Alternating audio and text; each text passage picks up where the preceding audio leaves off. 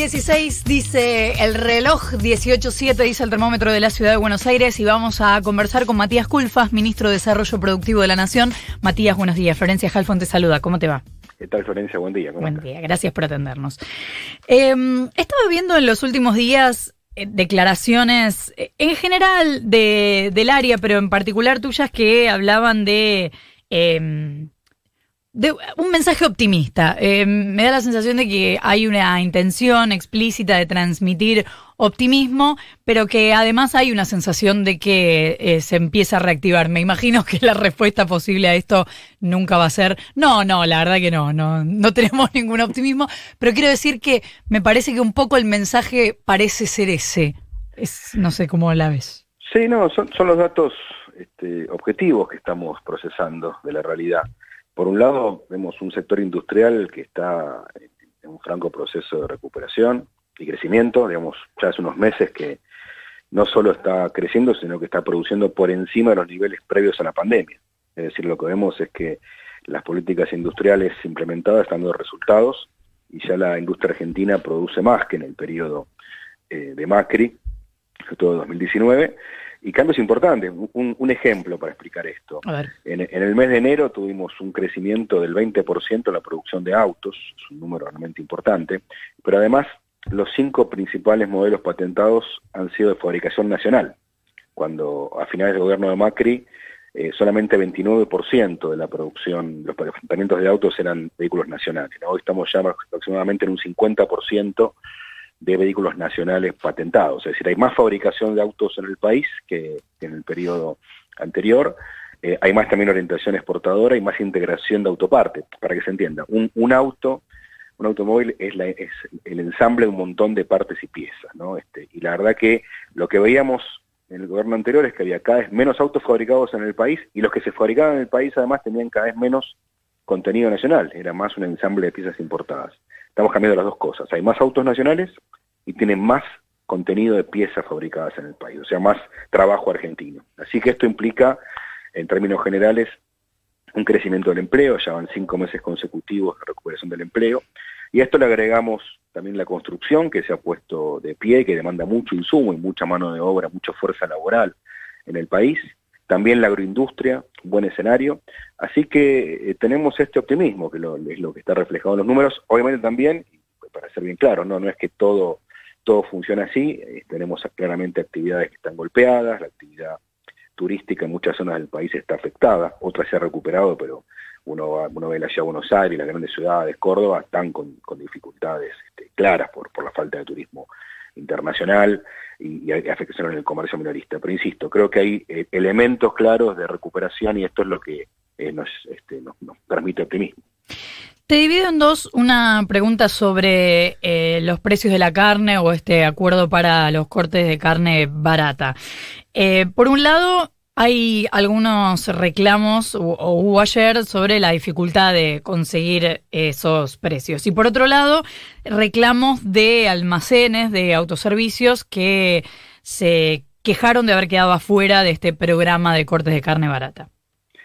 Bien, hago algunas aclaraciones por parte del el tema de la carne, claramente para los argentinos y argentinas es muy importante, así que despierta, hasta esto despierta pasiones en la discusión. Sí, sí. Comentario en primer lugar, eh, este acuerdo empieza a regir este miércoles. Hubo algunos supermercados que ya empezaron ah, a ofrecerlo okay. el fin de semana pasado, pero digo, la realidad es, mañana. es que es, es, claro, mañana miércoles uh -huh. y los fines de semana. Ese es el, el esquema que, que, se ha acordado para abastecer esta, esta oferta especial de, de carnes. El, segundo tema, pues también escuché algunas críticas que decían que, que, en realidad esta carne que se ofrece es el, descarte de la exportación, lo que no se puede exportar. La verdad que no es así. Los, los frigoríficos exportadores tienen carne de, de, alta calidad, este, obviamente una, una, una parte de la vaca se exporta, otra parte va al, al mercado interno, es, es, lo que estamos buscando justamente, un modelo al uruguaya, al propio Mujica, que podamos tener cortes populares baratos. Ahora decir que este, el lomo este, que se exporta es de alta calidad y, y, es, y en ese mismo animal este, el asado es de mala calidad, este, es un disparate, uh -huh. no, no, tiene ningún sentido. Y lo otro que se ha mencionado tiene que ver con, con este, esta red comercial. Nosotros hemos trabajado en esta instancia un acuerdo que incluyó a los frigoríficos exportadores o supermercados, lo cual no quiere decir que no se pueda sumar este, en, adelante eh, otros sectores de comercialización. Esto quiero ser claro. y porque en definitiva eh, también es de esa manera ayudaría a los sectores que les cuesta más ir a comprar. Sí, sí, a ver, eh, son 1.600 bocas, eh, depende en todo el país. No, no, es un programa que uno dice, no, está en cuatro o cinco lugares. Va a estar en 1.600 bocas en todo el país. En el mercado central realmente es un, programa que busca el acceso a, todos los sectores este, populares. No, no, no, no es que está centrado en algún sector, digamos. Entonces, ese es en, primer lugar. Obviamente nos gustaría extenderlo a, mayores sectores de comercialización. Este, bueno, este es el, escenario que tenemos ahora. También al fijarse esta referencia, entendemos que esto va a contribuir a que este, haya un, esquema donde los precios tiendan a, reducirse. Este, sobre todo después de lo que ha sido el mes de diciembre, que fue este, también una explosión de demanda de carne, y bueno, este, eso recalentó un poco el mercado lineal, generó este problema, y esto es lo que estamos trabajando para este, modificarlo en inmediato. También escuché a la persona que representa un sector de supermercados chino decir que nunca los hemos convocado, eso es una absoluta mentira, eh, ha venido a, decenas de reuniones, pasa que nunca, nunca han querido sumarse a precios cuidados, lamentablemente, incluso eh, eh, el año pasado tuvimos una reunión donde se quejaron de que habíamos hecho inspecciones y habíamos clausurado. miren, las leyes están para ser cumplidas, no es que este, alguien se puede quejar de que, se hagan inspecciones del Estado. El Estado está para eso, para inspeccionar y cuando encuentra apartamento de norma, eh, proceder en consecuencia con clausuras o con multas. ¿Qué tal, Matías? Nico Fiorentino te saluda. ¿Qué Corregime, pero creo que 2020 es el cuarto o quinto año en que los salarios promedios pierden contra la inflación. Hay que ver cómo terminamos los, números del año. Nuestra, nuestra información este, nos da que quedan aproximadamente empatados los salarios del, sector formal, es decir, que, este, en, un, en, un, contexto dificilísimo. Recordemos que tuvimos una caída del producto este, en torno al 10%, tuvimos un momento muy, muy duro, sobre todo el segundo trimestre, con, pérdidas de ingresos importantes.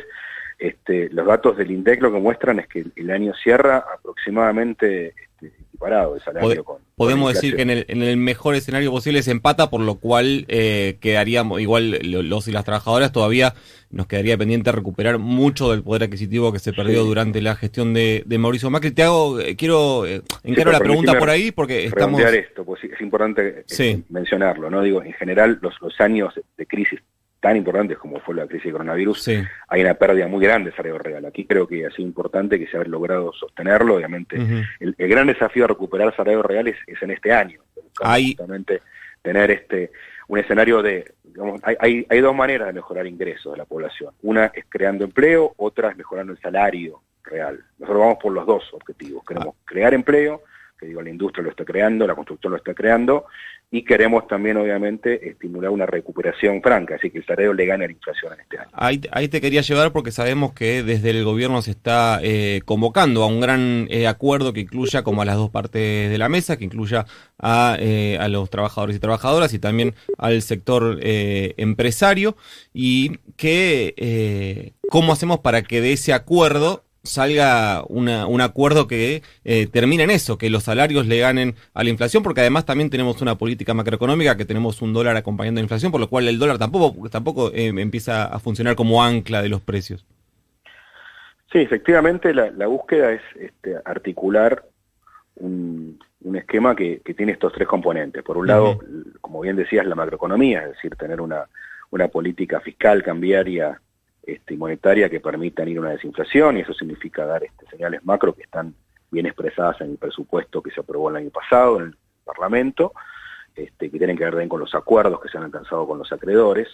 En segundo lugar, este, la estrategia salarial, donde vamos a, estimular en este acuerdo que, los salarios puedan crecer unos puntos por encima de la inflación, justamente para recuperar capacidad adquisitiva y que esto fortalezca esta rueda, ¿no? Porque en general hay, hay sectores de la sociedad que ven el salario como un costo nosotros lo vemos como un factor de impulso al crecimiento, es decir, si, los salarios crecen, hay más demanda y entonces también en ese sentido la, producción puede aumentar en consecuencia y, este, poder pagar esos salarios y más, poder seguir creciendo. Y el tercer punto tiene que ver con, con, una rueda de auxilio, con un aspecto para mejorar en este sentido los acuerdos que estamos generando, el tema de precios cuidados, que es una canasta de referencia, el caso del acuerdo de la carne para poder este, también dar una referencia y bajar los precios después de la suba que se produjo en el mes de diciembre. Sí, esas son las, las, tres grandes patas o grandes componentes de la estrategia antiinflacionaria y de búsqueda de recuperar los salarios reales en este año 2021. Ministro, ¿cómo le van? A Serena Lomagno le habla. Usted eh, menciona el tema de, de, los acuerdos de la carne, bien también se ha adelantado que va a haber un acuerdo similar con el maíz y el trigo, ¿puede ser? Sí, sí, en ese caso el Ministerio de Agricultura está trabajando eh, en, en, ese, en ese esquema que básicamente consiste en garantizar que haya eh, abastecimiento de, de, trigo y maíz a, a, precios desacoplados del internacional. Lo que, lo que hemos vivido también en los últimos meses es un crecimiento muy importante en los precios internacionales del, del trigo, uh -huh. del maíz. Esto, por un lado, de la soja, por supuesto, es, por un lado es una buena noticia, ¿no? porque significa que lo que vamos a exportar va a generar más dólares para Argentina. Y cuando Argentina tiene más dólares, relaja un poco la situación interna. Recordemos cuando a la Argentina le faltan dólares, sí. empiezan las tensiones cambiarias, cuando hay grandes devaluaciones son los momentos de grandes pérdidas para los trabajadores y trabajadoras por, por la pérdida de salario real. Así que esto es una buena noticia. Al mismo tiempo, también genera tensión en los precios. Por eso es que estos acuerdos lo que buscan es este desacople, es decir, que el precio internacional no se traslade este, a el precio este, del mercado interno. Este, el trigo es el principal insumo de toda la cadena de harinas y del de pan, y panificados y pastas, etcétera. Eh, el, maíz es un, es un insumo este, importantísimo para, para, el pollo, para diferentes carnes, con lo cual aquí está un poco el gran objetivo mencionado, ¿no? que son negociaciones que empiezan en el Ministerio de Agricultura, justamente con este objetivo, ¿no? que poder desacoplar precio local de precio internacional. Claro, pero mediante estaría bueno como para poder explicarlo no a, quienes nos escuchan no no dice desacoplar precios como si fuese una política eh, súper fácil sin embargo se ha intentado eh, no en esta gestión digo pero en años anteriores eh, y ha fracasado digamos. Cuáles son las políticas intermedi intermediarias para que uno eh, pueda entender de qué manera los precios para los exportadores vayan por un lado y para el consumo interno para el otro bueno justamente generando generando cupos de mercado interno, es decir, que pueda haber provisión de trigo, maíz a, precios más bajos que el, que precio internacional. Nosotros vivimos en una, economía bimonetaria, esto es una, una, realidad, este, digamos, el dólar es una moneda de referencia, esto no es un problema este, ni de este gobierno ni del anterior, es un problema que, que tiene este, una historia, ¿no? varias décadas de funcionamiento de esta manera, recordemos hasta tuvimos una convertibilidad en un momento donde prácticamente circulaban las, las dos monedas este, de manera simultánea, es un tema que, que sin duda este, genera una afectación, porque entonces cualquier eh, movimiento internacional repercute de manera directa este, mm. en los precios internos, y ese es el, el, el, punto que buscamos. Un ejemplo, estamos trabajando con el, el aceite de girasol, donde hay un este, prácticamente cerrado, una negociación que hizo la Secretaría de Comercio, justamente buscando que el, este, el aceite de girasol se pueda mantener en el, precio actual a pesar de la suba del, precio de giración a nivel internacional. Es decir, hay ejemplos bien concretos donde hay políticas de desacople que, que funcionan. La última pregunta que le hago, ya en realidad llevándolo para otro lado, hablando también de la reactivación económica, eh, usted sabe que en este momento IPF está en una situación bastante delicada en cuanto a la reestructuración de la deuda, eh, con acreedores que han aparecido también en el proceso de reestructuración de la deuda que afrontó eh, el Ministerio de Economía y que son bastante eh, duros, ¿no? Bastante eh, reticentes a poder aceptar una oferta que efectivamente eh, saque a IPF de, una, de un eventual eh, default. ¿Qué análisis hace al respecto? No, la, la, verdad que es un tema que no, no está en mi área, es un tema que lo, va, lo lleva obviamente la PPF, el Ministerio de Economía, este, es el, área de cargo energía, así que me parece mejor canalizar la, respuesta a través de esa área, pues no, no te podría aportar información adicional a la que es pública. Matías Culfas, ministro de Desarrollo Productivo, muchísimas gracias por habernos atendido. No, por favor, un gusto. Igualmente, son las 8.